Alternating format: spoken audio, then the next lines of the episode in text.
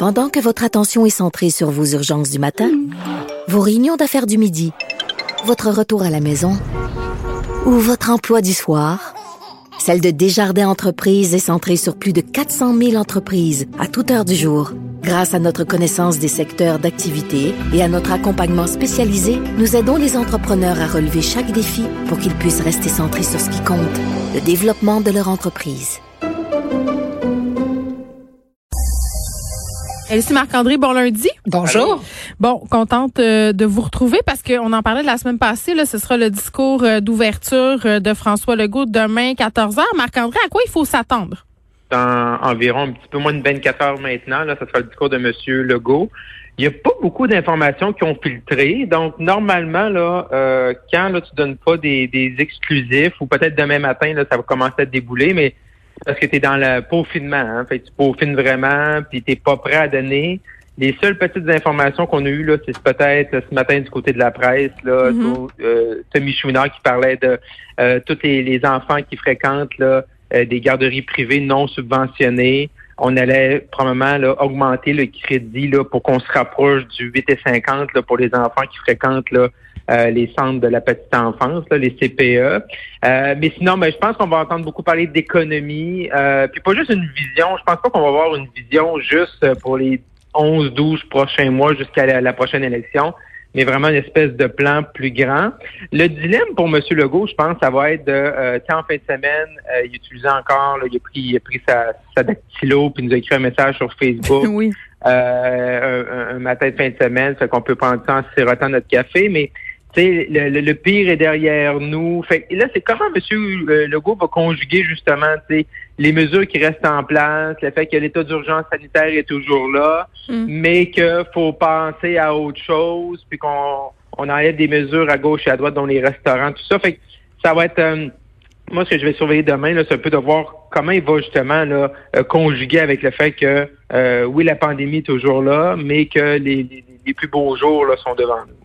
Oui, puis ça va être une balance intéressante, puis de voir comment ils vont s'avancer sur ce fil-là. Tu as complètement raison, Marc-André, parce que d'un côté, on nous dit il faut pas relâcher les efforts, il y a le variant, euh, il y a des gens qui sont pas encore vaccinés, et de l'autre, on nous dit ben là, il faut penser au monde d'après. Euh, on a déjà de la misère à se démêler là dans tout ça, puis à savoir euh, qu'est-ce qui nous attend. En tout cas, je, je sais pas. Il va, il y, a, quand même un très bel exercice, risqué exercice de communication euh, à faire demain pour l'équipe du gouvernement Legault. Parlant d'équipe, si on veut glisser un petit mot sur les ministres, est-ce qu'ils sont quand même toujours aussi populaires, les ministres du gouvernement? Qu'est-ce score assez bien là? Oui, c'est ça. Donc, c'est intéressant aussi. Puis, ça donne aussi le ton au discours qui va être fait demain parce que, somme toute, tout le monde, euh, ça va assez bien pour tout le monde. on voit euh, que, que le ministre Roberge dans l'éducation, qui lui est plus dans le rouge, hmm. ainsi que Marguerite Blais. Mais sinon, les poids lourds du gouvernement, Christian Dubé en santé, Geneviève Guilbeault, qui, rappelons-le, est vice-première ministre, s'occupe de la sécurité publique, mais quand même, c'est la numéro deux en principe du gouvernement. Euh, une surprise, Yann Lafrenière arrive en troisième position avec 44% de bonne opinion pourquoi surprise? Ça me surprend pas. Ben, surprise parce que ben on n'a pas beaucoup entendu parler de lui. Ça reste un, ministre, ben vraiment qui est entré au cabinet, euh, qui, n'était pas dans la première vague, donc qui a été ajouté au cabinet.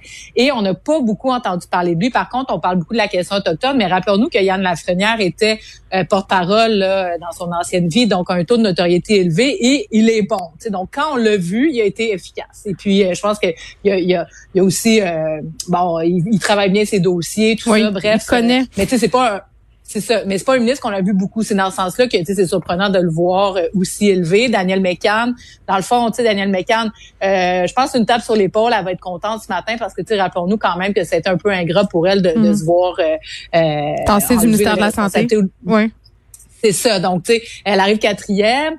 Euh, euh, Sonia Lebel, évidemment, bonne opinion. Et Fitzgibbon aussi à noter, parce que Fitzgibbon arrive avec un 39 de bonne opinion. Ah. Donc, il fait la manchette. C'est sûr que les partis d'opposition euh, voulaient, tu sais, euh, bon, l'ont mis à la porte. Là, on travaillait pour le mettre à la mm. porte et revenu. Bref, mm. ça, ça va conforter, je pense, beaucoup le, le premier ministre. Donc, Donc c'est ça. Fait que ça c'est le portrait. Puis demain, ben tu sais, ça avait quand même coulé un peu quand il y avait euh, quand ils ont annoncé qu'ils feraient le discours d'ouverture. Donc euh, tu sais, moi je m'attends à qu'on parle beaucoup, comme l'a dit Marc André, d'économie. La main d'œuvre c'est un sujet chaud. La santé, une réforme en santé, les garderies. Donc les garderies, ça va être le gros mandat. en éducation, on va parler des maternelles, 4 ans, mais on va surtout parler des CPE, puis l'environnement. Donc moi je pense qu'il va avoir un gros chantier, toute la question énergétique, électrification des transports, ressources naturelles. Donc ça, là, ça va être avec ça. C'est du développement économique en plus de l'environnement. Donc, une vision vraiment à long terme là-dessus. Moi, je pense qu'on pourra tabler là-dessus demain.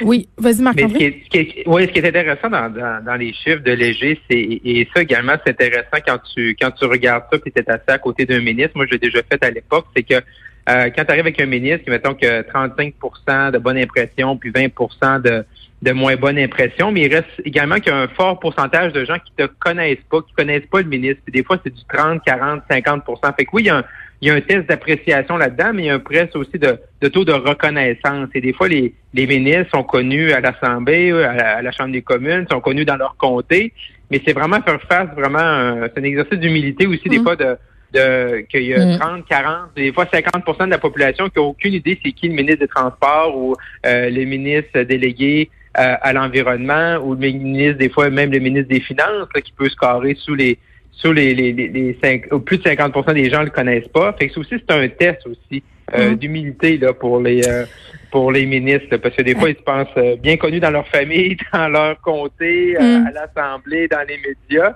Mais euh, pour monsieur, madame, tout le monde, des fois, ils n'ont aucune idée c'est qui leur ministre responsable de certains dossiers. Et là, on peut-tu faire une petite minute potin?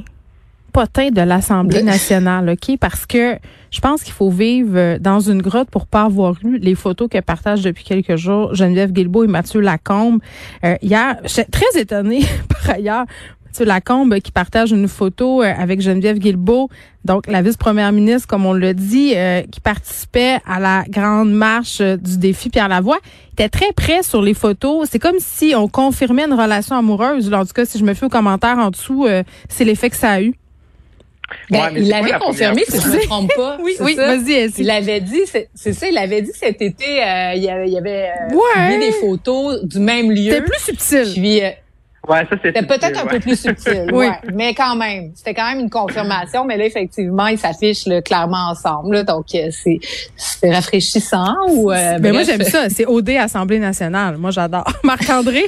ouais, mais c'est ça. Mais Elisa a la raison parce que plutôt, c'est plutôt cette année, on a des mm. photos de eux mm-hmm. habillés. Je pense, je pense, c'était en, en, en, joueur de golf. Là. Ils étaient au golf. On avait le même lieu. On avait le même lieu. Tous les deux habillés en golf, mais pas de photos ensemble. Là, en fin de semaine. Ah oui, là. c'est Je pense que vendredi, on avait une photo également, les deux marchands. là. Euh, attendez, les deux marchands, les deux avec un outfit assorti. Hein? On avait une chemise mauve puis un petit. ouais, j'ai tout vu ça. J'ai tout vu ça. c'est ça. Là, là, là, comme un crescendo, mais là, je pense que là, c'est clair, c'est précis. Je pense que tout le monde a vu ça. Mais bon, regarde, en confinement, là, c'est, ça a l'air c'est mieux de, de, fréquenter au sein du Conseil des ministres que d'avoir des rapprochements avec des gens de l'extérieur du Conseil. Les rapprochements, les rapprochements à l'Assemblée nationale, ça s'est déjà vu. OK. ça, c'est un autre dossier. mais toujours le fun de faire une petite minute, potin. OK. Ben euh, référendum en Alberta sur la péréquation, Marc-André. Ouais, un peu plus sérieux. Oui. Et on va voir l'impact que ça va avoir parce que les gens, c'est ça. Aujourd'hui en Alberta, là, euh, ils ont un gros menu d'élections. Euh, c'est les élections municipales également. Ils vont euh, élire des gens qui vont être sur la liste de recommandations pour le Sénat canadien. Puis également une question là, référendaire sur est-ce qu'on doit retirer de la Constitution là, tout ce qui entoure la formule de péréquation. Euh, donc ça, c'est sûr, ça risque de faire jaser. Euh, c'est un référendum qui devrait passer euh, favorablement pour retirer ça. On sait comment les Albertains sont irrités par mm. cette formule-là. Les provinces riches qui donnent aux, provinces plus pauvres, puis tout un calcul que je pense qu'il y a trois personnes au Canada qui comprennent comment ça marche. Là. C'est assez compliqué le calcul de, la péréquation. Mais c'est sûr que c'est un Jason Kenney en Alberta qui, qui était affaibli par la crise sanitaire. C'est sûr que le rapport de force va être beaucoup moins élevé, même s'il gagne le référendum sur cette question-là. Et présentement, il y a un débat au niveau des gens, là, des spécialistes de la Constitution, à savoir si ça l'oblige vraiment euh, M. Trudeau, Justin Trudeau, vraiment à aller négocier avec les provinces de retirer euh, l'article 36, là, parenthèse 2 de la loi constitutionnelle de 82. Et fait là, mais, mais, bon, ça reste un sujet que je sais qu'il y a personne qui s'est vu ce matin, euh, qui s'est qui s'est habillé, qui s'est brossé les dents en pensant à la Constitution de 82, mais ça reste qu'un sujet qui est là. Euh, le Québec aussi, hein, avec la loi 96, on veut modifier notre portion de la, de la Constitution. Fait que ça, ça va être intéressant de voir ce qui se passe là. Est-ce que et est-ce que les provinces euh, il y a beaucoup de provinces jalouses du Québec de modifier leur section de la Constitution. Fait peut-être d'autres provinces vont vouloir s'inspirer par rapport à leur champ de compétences, par rapport à leurs enjeux. Fait que ça reste quand même là, dans le lot là, des, de, ce qui attend Justin Trudeau le jour où il va former son, son, cabinet la semaine prochaine et le jour que le Parlement va revenir mm. le 22 novembre, voir comment ça va teinter les débats euh, Canada avec les provinces. Et si tu voulais ajouter quelque chose là-dessus? Ben ça va être ça va être intéressant comme euh, Marc-André le dit bien, tu sais Jason Kenney est très affaibli donc son rapport de force va faire en sorte que est-ce que ça va vraiment avoir un impact sur les relations interprovinciales, les relations euh, provinciales fédérales, j'en doute. Mais quand même, tu sais, ça, ça montre à, quel point, tu sais, euh, le Québec, tu sais, dans le fond, c'est une question qui, qui, qui touche, tu sais, qui vise exclusivement le Québec. Tu sais, on parle pas des provinces maritimes derrière ça. Fait que, tu sais, il y a tout l'enjeu euh, du pétrole sale, tu sais, de l'Alberta au Québec. Puis là, nous, après ça, on s'enrichit. Euh, tu sais, c'est plus global, ça touche beaucoup d'émotions, mais, tu sais, à court terme, je pense pas avoir d'impact. Mais quand même, tu sais, je trouve qu'il y a pas de quoi de vraiment se réjouir au Québec de savoir que dans l'Ouest, on, mm. sont si, si fâchés. Tu sais, mais le résultat va être intéressant à voir aussi, tu sais, ça reste dans une élection municipale, donc euh, quels seront les taux de participation, ça c'est un autre, un autre enjeu aussi. Bon, euh, Elsie Marc-André, merci. Je vous rappelle que le discours d'ouverture de François Legault aura lieu demain après-midi. On va certainement euh, s'en reparler quand ça aura lieu à demain.